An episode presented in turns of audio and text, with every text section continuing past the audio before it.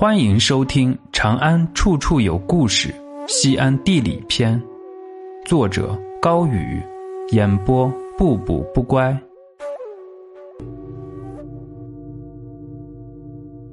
救下那个叫杨虎城的人。木头市，在西安城南大街两旁，有一条东木头市和西木头市的街道。这里的历史要追溯到唐朝。当时这里属于长安城皇城少府监所在地。到了宋朝，这里叫做蔡市；金代的时候又叫做草场街；明清以后，这里云集了很多木材加工的门店以及木器作坊，因此得名为木头市。民国年间，以南大街作为分界线，分东西两个木头市。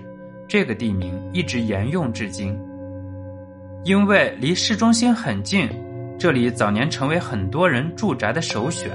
陕西早期同盟会会员、辛亥革命先驱高佑明先生就曾居住于此。另外，窦自强也曾在这里居住。他的故事非常传奇。窦自强早年在韩城教书育人，当时杨虎城将军正被官军追杀。窦自强路见不平，挺身而出，将杨虎城藏在黄河边上的窑洞中，管吃管喝，杨虎城也顺利逃过一劫。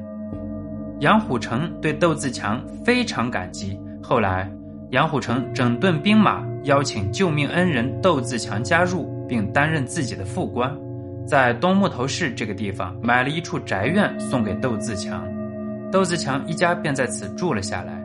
后来。